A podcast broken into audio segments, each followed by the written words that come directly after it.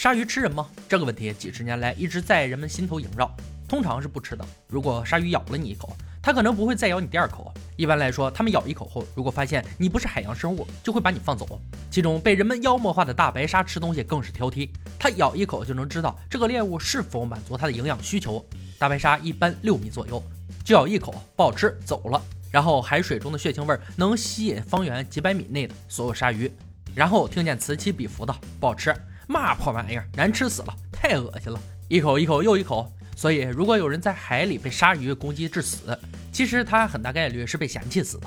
许多影视作品为了吸引眼球，夸大了鲨鱼的。攻击性，而且类似的。电影还不在少数。正义的。留言终结者今天要来破解或证明电影中的。许多细节。大家好，我是山哥。首先是鲨鱼的。力量，电影中大白鲨展示了超自然的。力量与耐力，拖着引擎全速运转的。渔船倒退。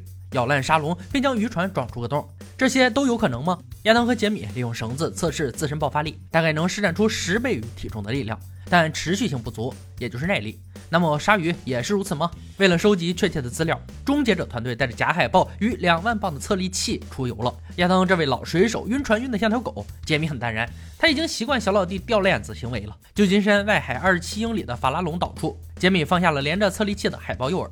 未曾有人测试过大白鲨的速度，通过他们从海面腾空表演来看，时速应该能有二十到二十五英里。这样的速度游到海豹诱饵这里用不了很久，可惜法拉隆岛的鲨鱼貌似都有些害羞，还是说诱饵不符合他们的口味呢？只能启用 B 计划，换到巴哈马去测试。这是位于佛罗里达东南方的列岛，海域中有很多加勒比真鲨，最长约六英尺，与电影中的怪兽相距甚远。但提供鲨鱼力量的数据还是绰绰有余的。这次坐的是快艇，亚当努力忍住没吐，毕竟这么多人看着呢，丢人。钓鱼线接上一百五十磅的测力器，上钩的鲨鱼都会被拉上来称体重。团队测试多条鲨鱼，找出平均值。看来鲨鱼的爆发力不会超过自己的体重，持续力约为自己体重的百分之三十。他们将以这两个数据作为力量的实验基础。下一项测试，揍鲨鱼。在电影的高潮阶段，大鲨鱼被氧气瓶撞击鼻子而后退。这样做真能阻止想要吃掉你的二十五英寸大鱼吗？亚当不自觉地笑出了声。这玩意儿怎么测试？去海里和鲨鱼搏斗吗？那当然不可能。是时候让假人兄弟上阵了，给他身上涂满鲨鱼喜欢的食物，再设置个拳击装置来揍鲨鱼。条件之一是要找出人类一拳的力道。杰米穿上专业防护服，承受亚当认真一拳。高速摄像机记录下这一幕，最快的一拳时速约二十英里。下一步打击老兄大腿，测试作用力。通过沙袋荡出的高度得出结论：大腿重十磅。杰米使十磅在三分之一秒内前进三十七英寸。这两项数据结合，配合各类设施，就能让老兄重现这拳的力道。杰米负责制作控制老兄挥拳的双肩，用的是行军踏断桥的遗留器材。制作小组成员制作拳套。老兄又一次改头换面，从老旧的假人变成仿生揍鲨鱼机器。精益求精的杰米调整了各项细节，力求实验的精准度。第三项测试：沙龙。亚当负责建造一个与电影规格完全一样的沙龙，用一只假鲨鱼来撞击，看能否像电影一样将其撞破。充当假鲨鱼的撞击器还要还原大鲨鱼体积。目前一只最大的大白鲨长二十一英尺，未称重。还有一本书上记载，十九英尺的鲨鱼重四千六百八十磅，那么可以估计鲨鱼长十七至十九英尺，约三千磅。铸造一个鲨鱼头，鱼身是重三千磅的铁管即可。制作小组接手了这一重任，无论是沙龙还是撞击器，这两种器材的制作过程都是很繁琐的。即便是亚当也感受到了压力，没点手艺还真接不了这活儿。光用坚硬的玻璃纤维制作鲨鱼头是不行的，真正的鲨鱼还有皮肤和骨头，有弹性而且很结实。制作小组成员来到美术材料店，挑选了一种接近鲨鱼皮肤的聚氨酯，厚厚的涂在撞击器上即可。开模是个让人激动的环节，成功与否就全看这一下了。杰米的老兄改造也完美收工，看起来精神抖擞。测试一下，精准而优雅。换亚当穿上防护服，承受打击。你也就能欺负欺负老兄了。回到充斥着加勒比真鲨的巴哈马，这里是终结者测试的完美地点。正式实验前，要先让老兄下水检验。走鲨鱼装置运行的很顺利，但还有一个问题：装置启动时冒出的气泡可能会吓跑鲨鱼。亚当很聪明，用一根浇花的水管把空气排到水面就好了。那么鲨鱼、沙龙和老兄都已经准备就绪，最重要的道具渔船自然也不能少。三十八英尺长的游艇将扮演影片中的渔船，大小、重量和结构都很相似。包括船舱的空间都很像。为了符合环保规定，船上所有液体都要抽光，以防万一沉没会污染环境。三千磅的鲨鱼撞击器怎么托运呢？没错，他们借到了轻型装甲运兵车。终结者终于长出息了。看来美军最大承包商联合防卫公司老总也是终结者的粉丝。这大家伙重两万八千磅，有四百匹马力，零百加速只需七秒。这将是鲨鱼实验的主要拖拽工具。最后一项测试，拉下浮桶。电影中大白鲨拖拽浮桶进入水中还能前行。亚当当然是借助粉丝的力量搞来了三个原本电影中的浮桶。那这个东西浮力到底有多大呢？很简单，将浮桶绑在水底一大块水泥上，让绳子穿过滑轮系统连接到装甲车上的测力器，装甲车开动拉下浮桶就能测出所需的力道。通过监控测力器，亚当得到了想要的数据，需要一千两百多磅就能把浮筒拉下水。